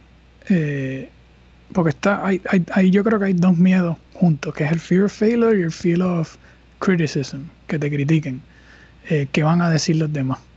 Y, y, eso se ve mucho más en la industria del entretenimiento porque mucho personaje, mucha apariencia. Eh, so, ¿Cómo tú llegar a lo más orgánico y lo más auténtico posible? Yo creo que es más, si me voy, si me voy yo en mi filosofía, yo diría que hasta que la próxima generación de artistas es la que es más auténtica, la que le añade más valor a la vida de las personas, eh, la que lleva un mensaje distinto, la que, la que viene más de adentro, porque si miramos los últimos años, yo siento que la mayoría de los artistas que consumimos son personajes y, te venden un estilo de vida eh, que, la juventud logra confundir y pensar que eso es éxito y que eso es lo que ellos quieren. Y confunden, te confunden el proceso porque eso es lo que tú ves y tú piensas que ese es éxito. Eh, so, el fear of failure diría que poner la acción comienza pequeño, comenzar todo, me lo aplico, comenzar pequeño. Y el fear of criticism, ya eso, el, el que te critiquen, el que dirán, ya creo que ya eso viene más de, cómo hasta cómo nos criaron, porque puede venir de nuestra cultura. Yo siento que eso es algo que poco a poco uno ir sacándose esas capas y ese peso de, de, ser libre y, no importar lo que nadie lo que nadie piense. ¿Algún artista que tú pienses que ahora mismo como que ha, raised the bar en cuanto a, a eso de hacer las cosas sin miedo y darle por ahí para abajo? Bueno, en español yo diría que, que Bad Bunny fue uno de los que ha sido uno de los que ha sido más auténtico posible en su estilo, como que ha, roto ciertas barreras que, que, años atrás podía verse difícil de que alguien la, las pasara y, siento que es parte de su marca, ¿sabes? Es parte de que mientras más así sea, más, más acorde va con la marca. Eh, yo diría que Residente en su momento cuando él salió eh, fue auténtico a lo que él era. Eh, ¿Quién más me viene a la mente así? Hay muchos artistas que quizás no están en lo urbano, pero tienen su, su, su sello y quizás no, no están top ten, pero no están buscando ese top ten. Lo que quieren es vivir de su arte y, y, y no, no todo el mundo está dispuesto a sacrificar sus creencias por, la fama. Esa es otra cosa. Yo creo que se, se, confunde mucho cuando alguien está buscando esa fama y ese éxito, está dispuesto a hacer lo que sea. Y cuando digo eso es está dispuesto a comprometer lo que dice, su estilo, su, lo que quiere transmitir, porque eso es lo que está trend. Y eso está chévere si eso es lo que estás buscando, pero siento que hay, muchas veces hay poca sustancia en, el entretenimiento per se. Y siento que puede sonar esto raro, pero es como que siento que hay mucha toxicidad que viene de la industria musical hacia el mundo. Todo lo que, muchas cosas que se está vendiendo y le estamos poniendo a la gente en la cara. Siento que nosotros que estamos detrás eh, somos parte de muchas. Mira, te voy a hacer una historia. Yo grabé eh, yo grabé cuatro babies, la parte de Maluma. Eh, y por mucho tiempo me, pensé, estaré yo siendo parte del problema. Y, no es y eso es un juicio que viene de mí. Pero, pero eso es lo que le estamos metiendo a la mente, a la, gente desde joven, todo el tiempo, todo el tiempo, todo el tiempo, todo el tiempo. Y, pero vende. Y eso te puede confundir como artista. Porque tú dices, pero, pero eso es lo que vende, eso es lo que yo tengo que hacer. Y, y hasta cierto punto tienes razón. So, es, un balance. Es difícil, es difícil porque it's, it's your job. right? Como que hay veces que uno hace un trabajo que no necesariamente you agree with it, pero tienes que hacerlo. Por dinero, porque es que eso es lo que te va a dar dinero y en ese momento el morbo era lo que estaba de moda y pues si eso era lo que estaba de moda uno tiene que hacer su, su dinero para comer sus habichuelas. Sí, sí, sí, sí. Pero, pero te, te pongo en el ejemplo de que está el pensamiento rondando por la mente, de que es esto lo que... O sea, no, no todo el mundo lo tiene que ver así, te hablo yo por experiencia propia, que pues que quiero llevar valor, pues me puede poner a pensar, ¿es esto realmente lo que yo siento que, es lo mejor? O, ese es el camino que conocemos muchas veces también, porque eh, ustedes fueron criados en Puerto Rico. Sí, sí, aquí mismo en pues, Guaynabo. Pues no, nosotros esto es lo que conocemos también la música urbana y este y este morbo, pero hay otras maneras de que de, hacer dinero en la música que quizás desconocemos. Eh, pero pero sí, eso es lo que venimos escuchando desde pequeños, eso es lo que y eso es y eso es y eso es, pero siento que ya estamos en un punto, en un cambio de conciencia humana colectiva que siento que viene algo de, que es momento ya de algo distinto. Yo estoy de acuerdo. Pero, que sea comercial, no necesariamente que sea muy muy muy que suene muy independiente o muy crítica social. No estoy hablando de nada, estoy hablando de proyectos comerciales, pero con un, feeling diferente. Creo que, el K-pop es así. El K-pop es una música que, o sea, cuando te la venden, se escucha sumamente comercial, pero los mensajes que están detrás de estos grupos de K-pop son mensajes sumamente positivos, todos hablando de, de lo lindo que es la vida, o algún problema social, de la vestimenta, como lo que hace Bad Bunny. Este, yo estoy de acuerdo. Yo, yo siento que lo que va a venir es eso. Y yo creo que hay dos o tres chamaquitos también en esa. Sí, hay, varios. Al igual también siento que, que es un atraso a, a, la cultura, a la música, a la sociedad. Eh, lo que está haciendo Anuel.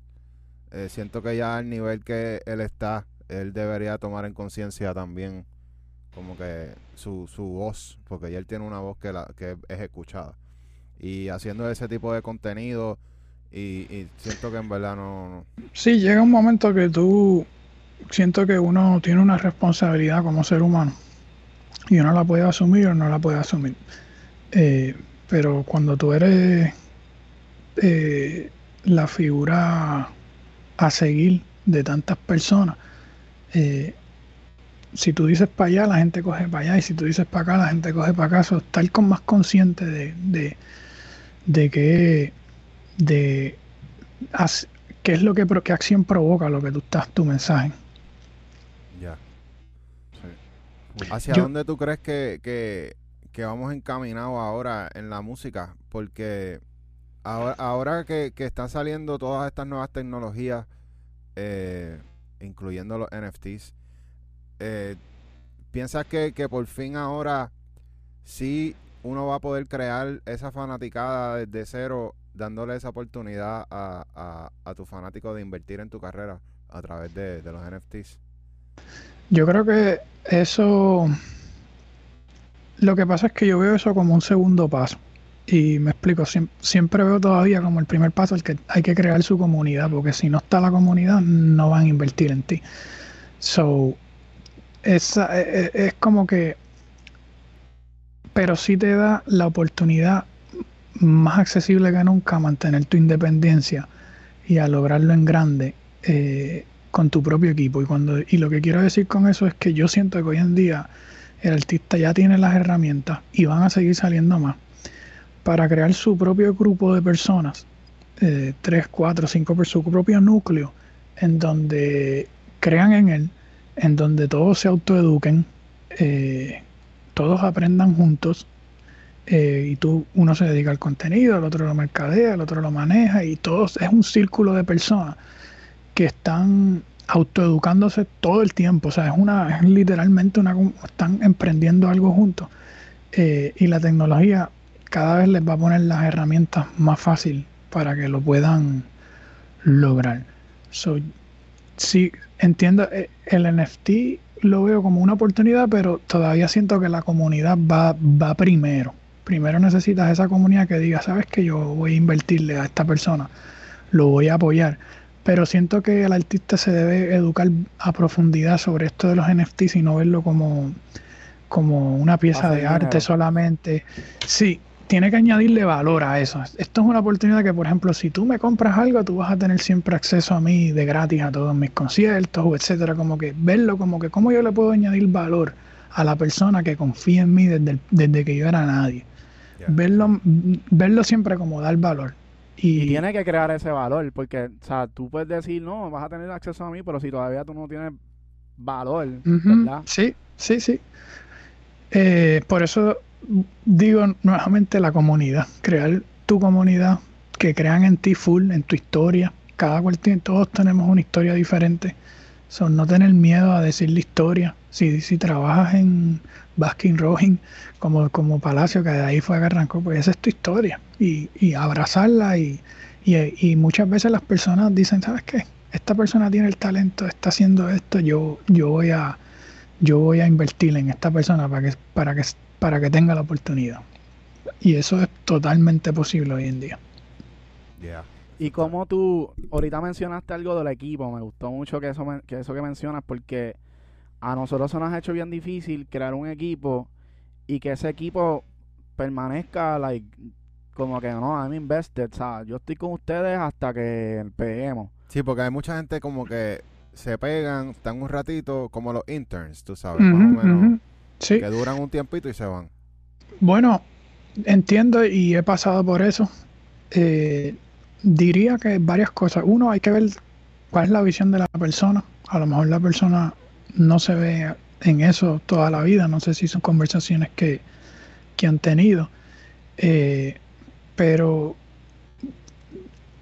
yo diría que tienes que crear un equipo que crea en ti hasta lo último, que es como una Una hermandad. Y esos son, esos son los que son. Y, y cuando hablo de la autoeducación juntos, colectivamente, es porque muchas veces nos vemos para, para crear y ya, pero cuando estamos autoeducándonos juntos, los dos aprendiendo quizás de digital marketing, que es tan importante hoy en día, quizás de contenido, quizás de, de contratos o de negocio, está ese grupo como conjunto juntos, aprendiendo juntos, creo que se forma una, como un tipo de familia, pero todos se entienden, creas una armonía, una, un mastermind, lo que le llaman un mastermind.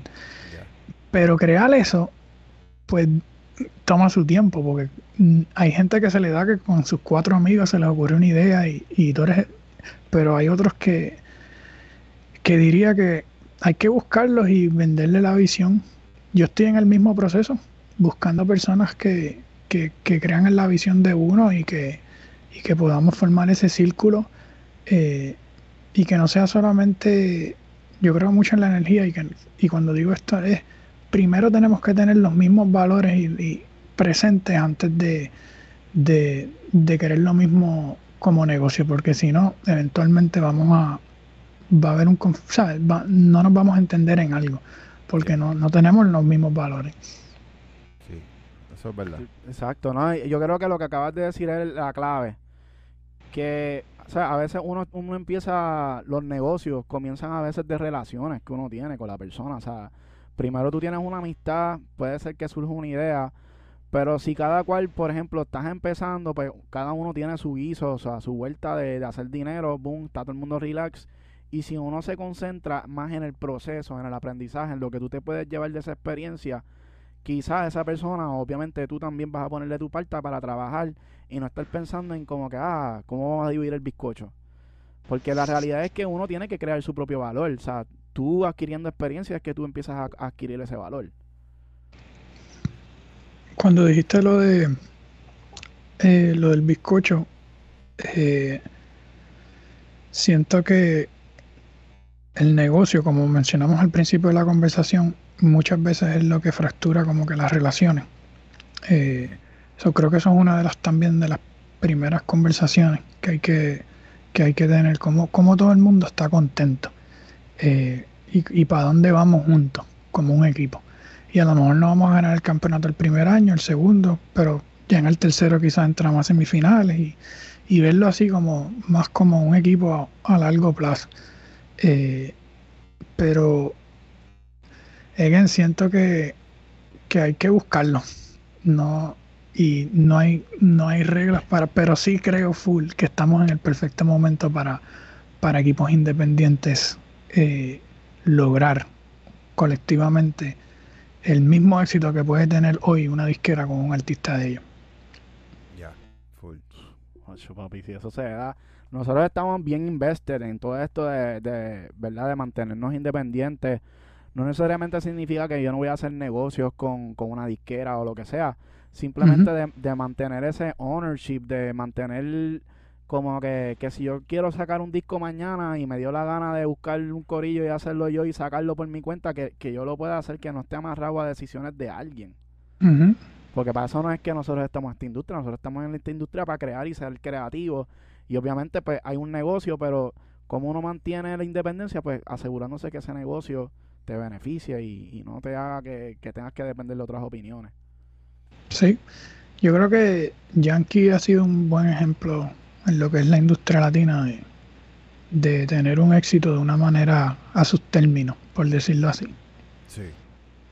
Y, Sí, sí. y- y quizás algo es que siento que quizás no se habla mucho de eso, pero siento que, que es un ejemplo a, a- a cómo alguien desde hace 20 años atrás, eh, así como Jay-Z pudo ver esa visión, eh, pues lo lograron.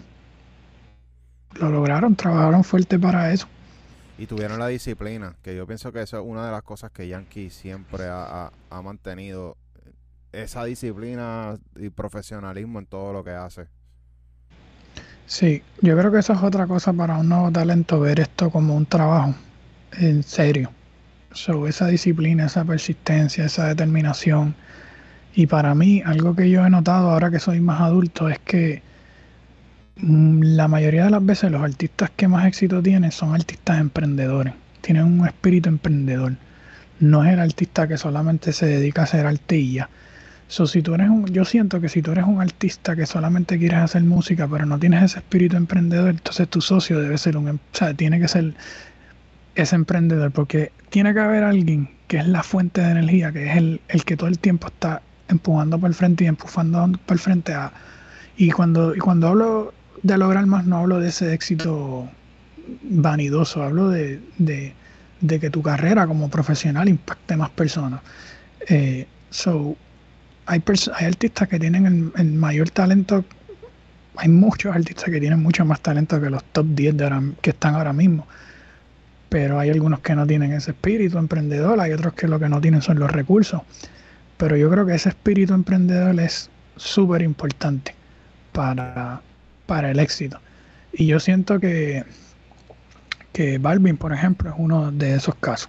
Tiene un espíritu emprendedor. Fuera de lo que de, de, lo, de la tiradera entre él y Residente, al- algo que yo siento que él tiene es ese espíritu emprendedor. So, Yankee lo tiene muy claro. Y Y, Jay-Z, y ¿tú, tú has trabajado con Balvin eh, no. todavía. Nosotros estuvimos hablando sobre cuando salió eso de la tiradera de Resident y Balvin. eh, y nos pareció como que, que sí a, a Balvin hay que dársela también, porque sí él ha logrado mucho y lleva mucho tiempo también tratando e intentando diferentes maneras. Eh, pero, pero un tema que tocó Residente en la tiradera fue lo de la salud mental. Y, y hemos visto que, que Balvin en sus redes pues habla mucho sobre la salud mental y, y cómo no sé si es verdad lo, lo de que Residente dijo de que él está Usándolo como una campaña de ajá, mercadeo para usando su- como campaña de mercadeo, pero Yo no creo. como que es como como que sí hace falta que los artistas hablen que, que demuestren que no son seres, seres humanos perfectos porque Sí. también eso, eso eso le da al fanático esa manera de como que, coño yo me siento así también ¿me entiendes? Sí, te relacionas más. Y, y yo creo que eso vamos, lo que estábamos hablando ahorita del mensaje de los artistas. eh, siento que debe cambiar. Y, y la salud mental yo creo que es algo que nos afecta a todo el mundo. Es más, yo creo que creo que como raza, como humana, como el mundo, estamos ahora mismo, estamos en nuestro mejor momento también, pero eh, siento que la salud mental es lo que causa tanta catástrofe. Estamos, y viene de arriba, de los gobiernos, eh, eh, mentalmente, mental, mentalmente hay una, hay una epidemia de salud mental en el mundo. Y, y siento que se debe, no, lo podemos hablar y podemos buscar ser mejores. Y, y ahí vamos al, mensaje de ahorita. Si, si lo que proyectamos es perfección, entonces es falso porque no somos perfectos en todo lo que hacemos. Nuestro espíritu puede ser perfecto, pero, pero sí siento que sea una campaña o no, no lo sé, no estoy detrás de su equipo, pero si lo es, como quiera siento que le está haciendo bien a otras personas al hablar de eso y normalizarlo y, vulnerabilizarse y, que otras personas pues quizás se sientan que si a, él, si a él le pasa que tiene todo el éxito del mundo, quizás, porque hay personas que uno se puede afectar mentalmente porque no ha logrado lo que quiere o no ha logrado ese éxito, whatever, lo que sea éxito para ti. Y si tú ves a lo que tú defines como éxito hay muchas personas que definirían a él como una persona súper exitosa. Pasa por esos problemas, entonces te está dando luz de que quizás lo que tú estás buscando no es, estás buscando llenar un vacío que por ahí no es. Y entonces pues siento que eso sí es bueno y, siento que más artistas deben hablarlo. Tú sabes que, que ayer salió un mensaje de Doja Cat que se ah, va a retirar de la música. Eh, ella dijo, this is not, como que esto no fue lo que yo pensé que iba a ser. Como que ella consiguió el éxito y cuánto tiempo... Por una pelea con el público, fue que, que parece que tuvo que cancelar algo, un festival y entonces la gente se molestó con ella. Y ella está como que, obviamente, pues ese sentimiento de, de que un público te está atacando y obviamente no es, es un, un tipo de rechazo, pero un rechazo gigantesco, porque no es lo mismo tú sentir rechazo y esconderte en tu cuarto y botar lágrimas y se, ya mañana la gente se olvida porque es una persona lo que te rechazó, pero cuando te rechaza tanta gente, esa energía es como bien drenante. Wow. No, no sabía eso. Sí, eso salió ayer. Fue una noticia que vi ayer. Eh, y, eh, eh, no te iba a decir, ella, ella no sé cuánto tiempo lleva, pero yo por, por, lo menos conozco de ella hace como dos años atrás. No, no sé si lleva muchos años de carrera. Exacto. Sí, que, que para mí es como que wow, ¿no? Como que fue bien rápido que, haya tomado esa decisión y, estamos viendo artistas exitosos tomando la decisión de, salirse de, eso, como lo, lo hizo Farruko ahora. Eh, es que yo pienso que yo siento que después del COVID para acá hubo un cambio de conciencia en la humanidad. Eh, la gente tuvo más tiempo de como que de profundizar y mirar para adentro. Y siento que puede ser, puedo estar equivocado, pero puede ser que poco a poco pues vayamos cambiando nuestra atención para otro lado. Y entonces siento que muchos de estos artistas pueden estar en una posición de que no son felices ese disfraz. O sea, mantener ese, ese personaje no, no, te hace feliz a tu alma. Pero sin embargo, eso es lo que la sociedad muchas veces consume. Pero también está el argumento, tú te comes lo que te ponen en la mesa. So, si eso es lo que se está creando, pues la gente lo consume porque eso es lo que los grandes están creando. Pero siento que, por eso siento que hay un espacio muy bueno ahora mismo para cosas nuevas y, cuando digo mensaje no estoy hablando de, algo religioso, ni de Dios, ni de, ni de inspiración, estoy hablando de, que tú, tú sabes y tú sientes cuando hay algo que, que, que es nuevo y fresco y no, no tiene que ver ni con drogas, ni con mujeres, ni con alcohol, ni con prendas, ni con lo mismo que hemos venido consumiendo desde que nacimos. Ya. Necesitamos más canciones como Estamos Bien de Bad Bunny, que cuando se acabó el huracán, ese tema fue como tan inspirador para todos los boricuas. Por ejemplo, mira, esa canción mm, es algo que te, te está tocando de otra manera diferente. y no, no, no, tiene nada que ver con religioso ni nada. Eso es lo que me quiero, lo que quiero decir. Son, son mensajes que, que, que levanten la moral de muchas personas y, y, sí, inspiren a la gente a, a ir por más o a sonreír. Se nos olvida que en cualquier momento podemos morir muchas veces. So, siento que el artista tiene esa responsabilidad.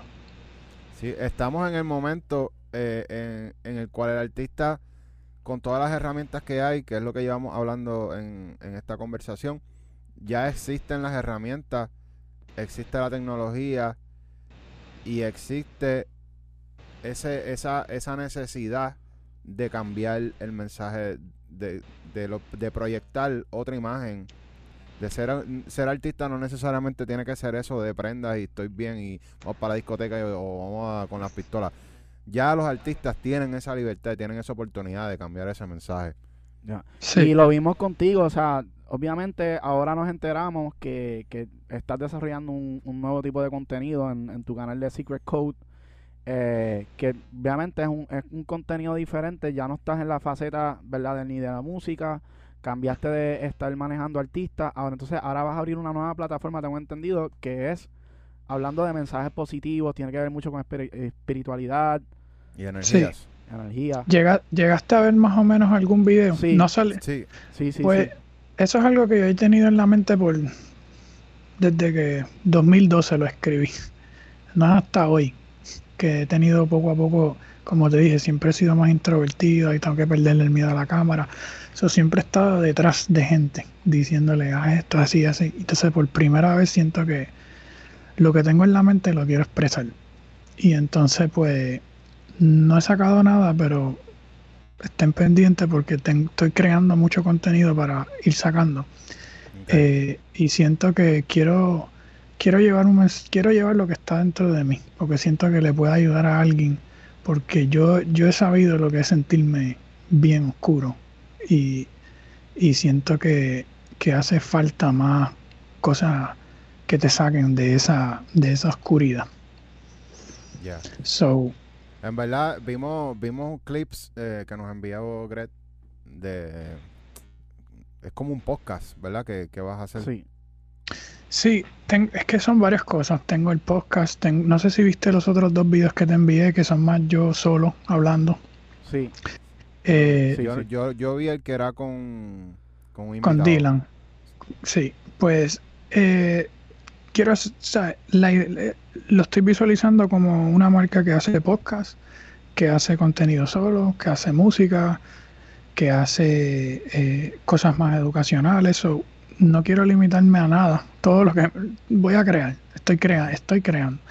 Eh, va a ser un poco de, de todo combinar, yo diría, el entretenimiento con la espiritualidad, el emprendimiento, que es algo que a mí me, o estudio mucho sobre eso y siento que, que cuando yo tenía 18 años me hubiese gustado que, que, que me hablaran más del emprendimiento, por decirlo así.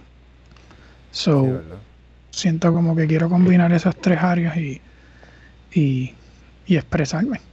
Eso es todo, expresarme y llevar un mensaje. Qué duro. Yo siento, yo siento, que... a nosotros nos gustaría participar de eso también. sí, y nos identificamos de alguna manera también porque, o sea, nosotros somos productores y obviamente comenzamos con todo esto de la música y ahora estamos abriendo como, como diferentes conceptos dentro de nuestro canal que básicamente, tú sabes, tratando de llevar otro tipo de mensajes, también educativos, no necesariamente espiritual, pero más como que cosas que nosotros sí podemos hacer, cosas que podemos hablar, cosas que podemos traer educativas para la industria.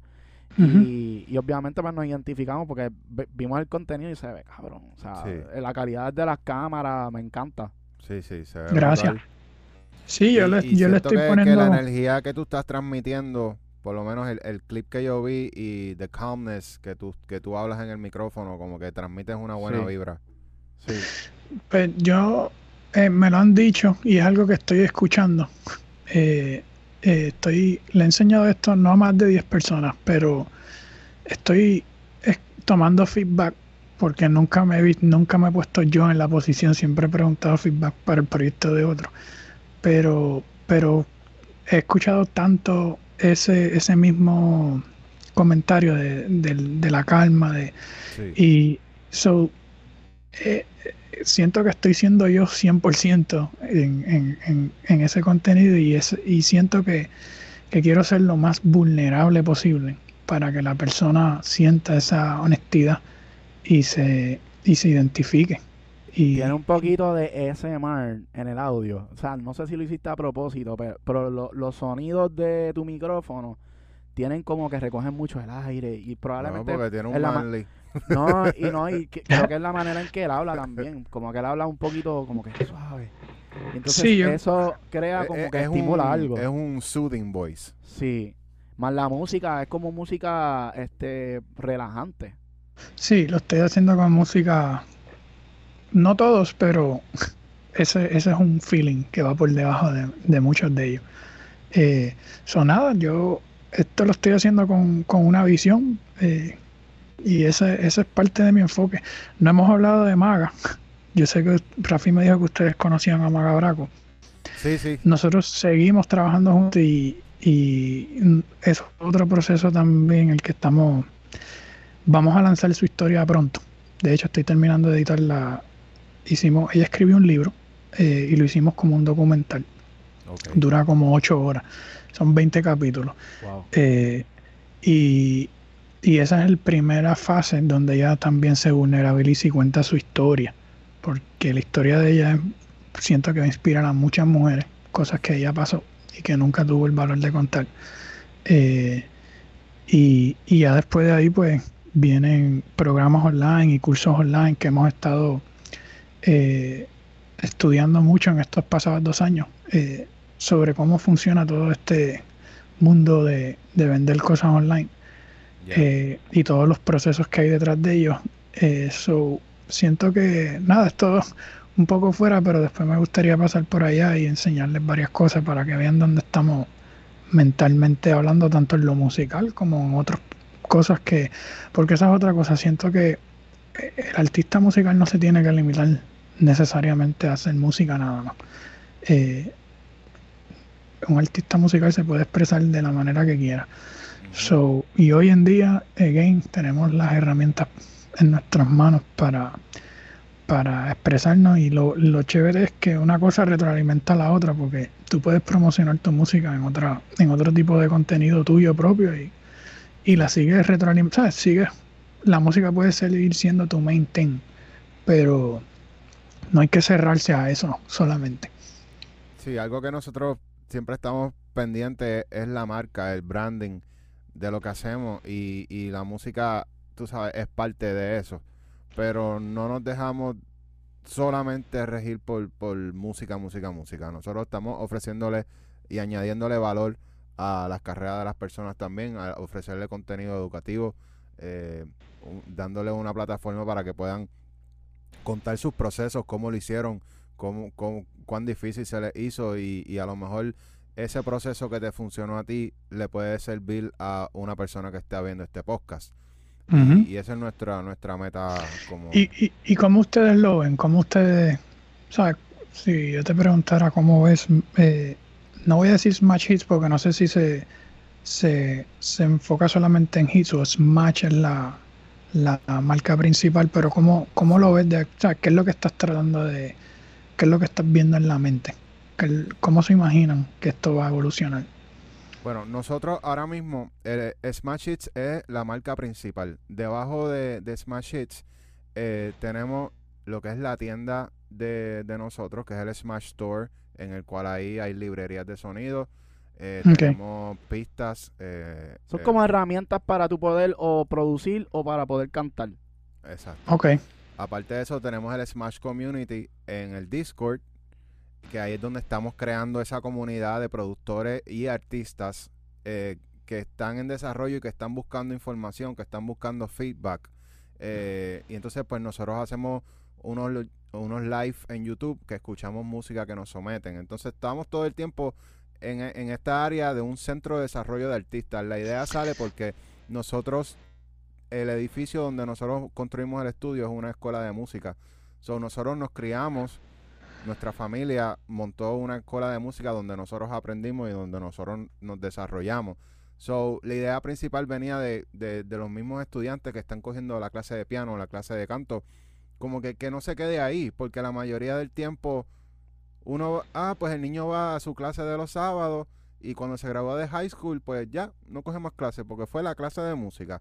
Pero nosotros queremos darle esa oportunidad a, a esas personas que están estudiando, como que, mira, hay otro nivel más que tú puedes llegar. Ahora puedes venir a un estudio, puedes grabar demos, puedes grabar, tú sabes, para audiciones, puedes incluso puedes crear tus propias librerías de guitarra y ahora usar esas librerías para enviársela a diferentes productores y de esa manera empiece a, colaborar con productores grandes también. So, nosotros nos enfocamos en eso, en, un centro de desarrollo de artistas y productores. Ok, eso es full educativo eh, para, los, para gente que está comenzando o que va en el proceso. Exacto. Ok, eso es dar, ya, y como productores musicales también están o están más enfocados en, el área de, dar valor a, a la gente. Nosotros tratamos siempre de, ya nosotros estamos como que básicamente en un nivel donde nos gusta separar tiempo para diferentes proyectos. Uno es el proyecto de verdad del Centro de Desarrollo de Artistas, también tenemos nuestras producciones, o sea, semanalmente estamos trabajando con artistas, ahora estamos también trabajando en, en lo que vaya va a ser nuestro futuro disco. Eh, esperamos que sea este año, obviamente, y eso estamos planificando para todo eso. También tenemos, por ejemplo, con los Mets, que es un equipo de baloncesto de aquí de Puerto Rico, eh, Mets de Guaynabo, tenemos esa plataforma y también utilizamos la, plataforma de los Mets para atraer artistas que están en, desarrollo. Eso tratamos también de conectar todo. El mismo disco de nosotros queremos que sea con gente de la nueva, tratar de, fomentar, ¿verdad? Que, hay, que hay gente que está en desarrollo también, que también tiene una oportunidad de trabajar con productores como nosotros. Pues todo eso lo tratamos de conectar con, el centro de desarrollo. Y algo también que es importante, que es que nosotros somos músicos. Eh, él estudió en Berkeley, yo estudié en Full Sail. So, nosotros venimos con, un oído musical y, queremos darle esa oportunidad a los artistas y productores como que, que evolucionen su, su paladar. ¿Me entiendes? Nosotros, a la, cuando nosotros producimos, pues usamos acordes que se, se escuchan, que son acordes grandes y como que siempre tratamos de encontrarle ese sonido nuevo al artista que viene acá. Entonces, pues, tratamos de que si están buscando reggaetón, pues, ver donde los productores de reggaetón. Pero cuando tú quieres buscar un sonido nuevo, ven donde nosotros y nos sentamos contigo y, vamos creando ese sonido. Chévere. Contra, me encantaría después, pues, como te dije, pasar por allí y, escuchar más. Sí, sí, de una, Muy duro, muy duro. En verdad, muchas gracias. Esto ha sido una conversación brutal, en verdad. gracias a ustedes. Gracias a ustedes de verdad por, por la invitación y este es el principio de, algo. Ahí seguiremos en contacto y, vamos a ver qué, podemos crear por ahí. Seguro que, sí. Muchas gracias, Josh, The Secret Code. Ya, ya. Bueno, mi gente, ustedes saben que tienen que darle like, eh, suscribirse. si no te, ¿Sabes qué? La mayoría de la gente que ve este canal no, no está suscrita a nuestro canal. y es como que. Eso pasa, eso pasa. Mi gente, estás viendo esto hasta el final, pues suscríbete porque eso quiere decir que te gustó. Y dale a la campanita para que, para que recibas el mensaje. Y acuérdense, síganos en, en el Discord, tenemos el Smash Community, estamos en Patreon también, eh, dando asesoría individual eh, a través del Patreon eh, para el desarrollo de artistas y productores. Bueno, mi gente, gracias, este Josh. gracias a verte pronto por aquí en la facilidad y, y compartir música. De verdad que estamos ansiosos por, compartir lo que sea también para lo del mismo, la misma tienda y todo. Sí, sí, sí, me gustaría. So, ya estamos, estamos en contacto. Bueno. Bueno, mi gente, ya saben, chequeamos. Chequeamos, muchas gracias.